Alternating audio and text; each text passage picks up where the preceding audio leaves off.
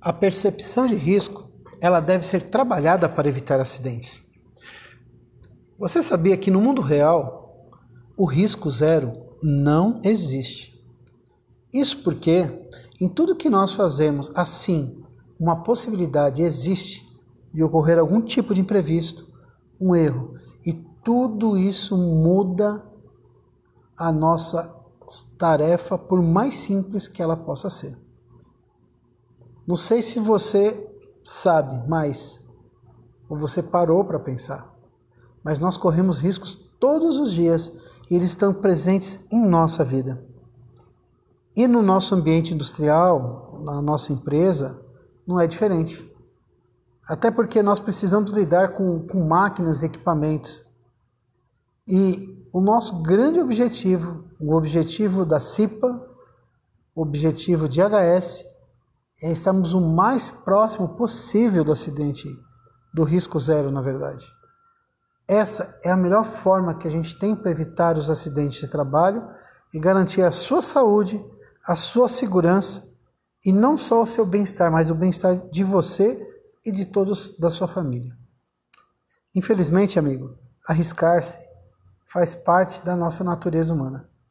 Por isso é tão importante você trabalhar a percepção de risco a sua e também com as pessoas ao seu redor.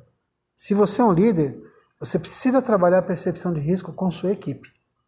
Conhecer, perceber os riscos que estão à nossa volta e diminuí-los ao máximo possível, esse é o grande segredo. Quer um exemplo prático? Atravessar a rua é um risco. Atravessá-la sem olhar para os lados aumenta em muito esse risco.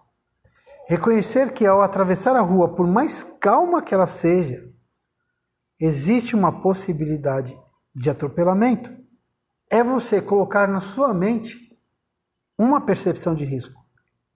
Agora, a atitude de parar, de olhar para os lados, esperar os carros passarem e assim atravessar com segurança, é o que a gente chama fazer o gerenciamento desse risco existente. E finalizando aqui, este é um exemplo muito simples, mas que precisa ser entendido por todos que lidam com riscos no trabalho diariamente. Vamos continuar e no próximo podcast falaremos um pouco mais sobre o que é risco.